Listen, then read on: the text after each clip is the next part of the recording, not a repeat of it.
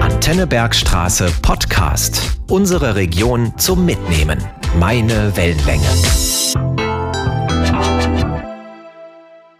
Mein Name ist Michael Endres und ich begleite Sie durch die heutige Folge.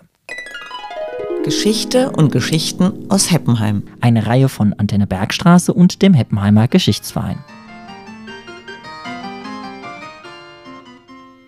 Heute, da gehen wir auf die Burg die Starkenburg. Die ist ja schon von weitem ersichtlich das Wahrzeichen für Stadt und Region. Es gibt ja auch die Region Starkenburg. Es gibt vieles, was nach der Starkenburg benannt ist. Und wenn man in Hippenheim ist, dann sieht man sie. Aber wer hat sie errichtet? Und warum wurde sie gebaut? Welche Geschichte verbindet die Starkenburg mit dem Kloster Lorsch? Darum geht es heute und meine Gesprächspartnerin ist Andrea Falk, die zweite Vorsitzende des Heppenheimer Geschichtsvereins. Herzlich willkommen, Andrea. Hallo, Michael. Die Starkenburg wurde im Jahr 1065 errichtet. Es wird vermutet, dass es vorher schon andere Verteidigungsanlagen gab. Aber erstmal, was wurde denn da eigentlich verteidigt? Und ist das so? Also gab es da vorher schon Anlagen oben und warum hätte es die da geben können? Ja, ob es Vorgängeranlagen gab, Vielleicht. Wegen der Kürze der Bauzeit könnte man darauf schließen. Aber es liegt alles im Dunkel der Geschichte. Also vermutlich gab es sowieso keine Anlage aus Stein, sondern es wird erstmal eine Palisadenbewährung äh, vorgenommen oder es wurde eine Palisadenburg gebaut. Also aus Holz. Jetzt sagst du Kürze der Bauzeit. Ähm, wenn ich eben gesagt habe, die wurde im Jahr 1065 errichtet, dann stimmt das auch. Also die wurde, da wurde im Jahr 1065 angefangen und da waren die auch gleich fertig. Und da waren die recht schnell fertig, weil im Jahr 1066 gab es einen Angriff ähm, und dem wurde schon standgehalten, hat die Burg schon standgehalten.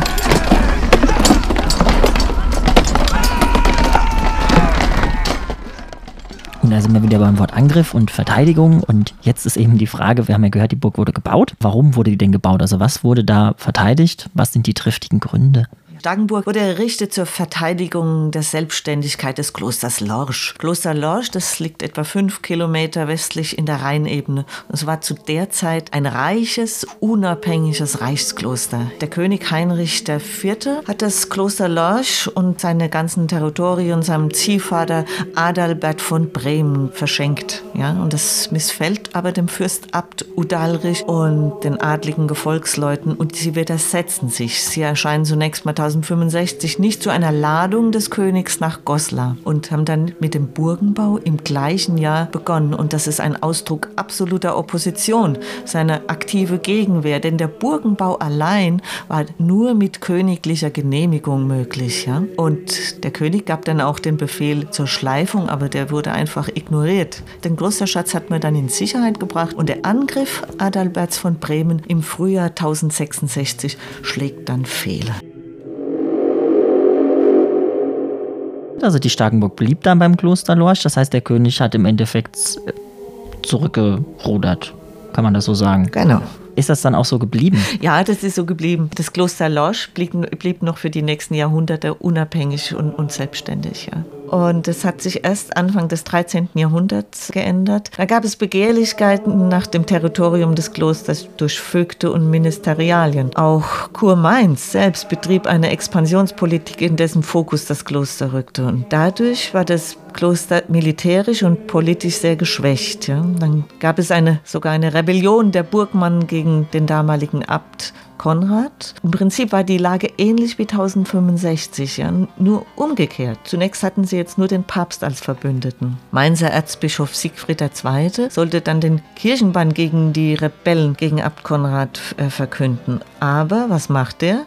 Er kauft stattdessen kurzerhand die Burg von den rebellischen Burgmann. Und 1229 stimmt Papst Gregor IX. dann sogar der Übertragung der Starkenburg an Mainz zu. Und 1232 hebt dann Kaiser Friedrich II.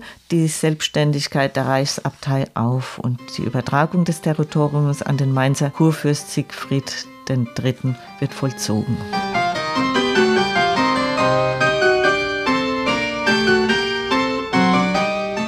Starkenburg und damit übrigens auch Heppenheim gehörten dann nicht mehr zum Kloster Lorch, sondern zu Kurmainz und dann auch die komplette Reichsabtei. Auf Kurmainz folgte dann aber noch die Kurpfalz.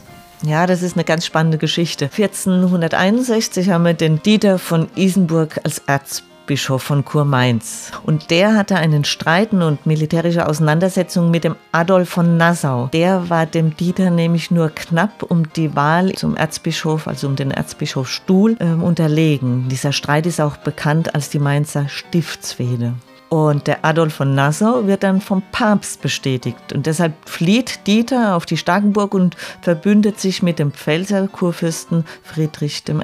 Und er verpfändet an Friedrich äh, die Starkenburg und Heppenheim und die Stadt Bensheim für 100.000 Gulden. Im Prinzip finanziert er äh, damit seine Kriegskasse. Ja als Adolf von Nassau mit seinen Verbündeten dann äh, in einer militärischen Auseinandersetzung gegen Dieter und Friedrich I. unterlegt, dann ist die Pfändung quasi bestätigt und bleibt auch bis ins Jahre 1648, also knapp 200 Jahre bestehen.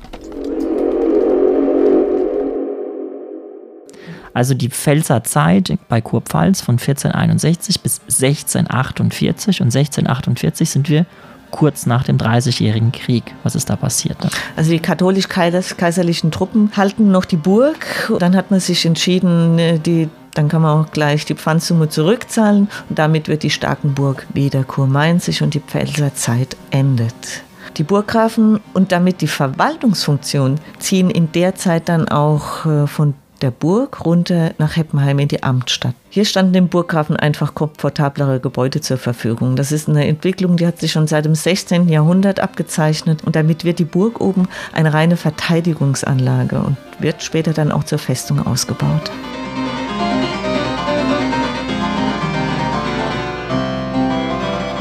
Was ist da dann im Laufe der Jahre passiert? Wir sind ja noch an der Stelle Verteidigungsanlage. Heute ist es eine Ruine. Warum? Ja, äh, der Name sagt ja schon Starkeburg. Also die Starkenburg wird äh, im, im Laufe ihrer Geschichte so gut wie überhaupt nicht eingenommen und ist auch nicht in einer kriegerischen Auseinandersetzung zerstört worden, sondern sie wurde 1765 ganz banal zum Abbruch freigegeben. Und äh, warum? Die Kriegsführung und die Waffentechnik hatten sich verändert und führten letztendlich dazu, dass die Burgen schlichtweg nicht mehr gebraucht wurden. Ja, und die Steine waren Baumaterial, die erfuhren eine Wiederverwendung. Und die Einwohner von Heppenheim und die Dörfer rundherum hielten sie schadlos, indem sie eben große Mengen an Baumaterial ersteigerten oder einfach aus der Anlage gebrochen haben.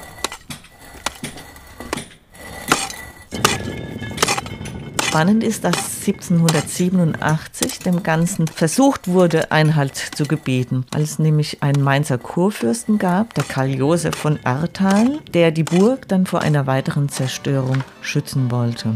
Ich zitiere mal, er nennt nämlich die Burg als ein Denkmal deutscher Kunst und Sitte, dessen Name schon interessant ist, eine Zierde, die einen unbeschreiblichen Eindruck von Ruhe und Erhabenheit rund um sich verbreitet, die niemand ohne innigste Rührung ansieht. Was wir heute sagen würden, er hat sie unter Denkmalschutz gestellt. Aber es hat nicht viel genutzt, nämlich auch unter Androhung von Strafe wurde dem Ganzen kein Ende bereitet. Oder es war einfach nicht mehr viel da. Und deshalb ist die Burg heute äh, eine Ruine, so wie wir sie kennen. Und auch wenn man dann versucht hat, in Zeiten von Historismus ähm, das Ganze wieder zu beschönigen, wurde das aber nicht unter wissenschaftlich korrekten Aspekten wieder aufgebaut, sondern eher etwas laienhaft.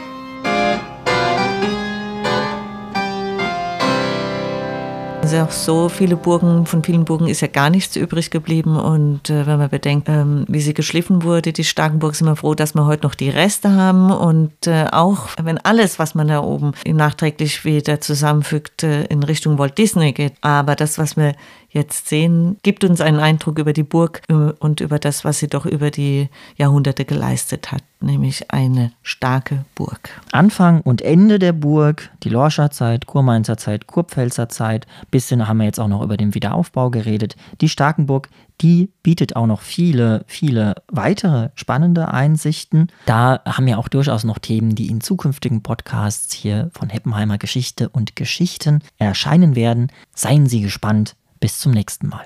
Das war der Antennebergstraße Podcast. Weitere Folgen jederzeit auf antennebergstraße.de und überall da, wo es sonst Podcasts gibt. Sendungen und Beiträge aus dem Radio gibt's dort auch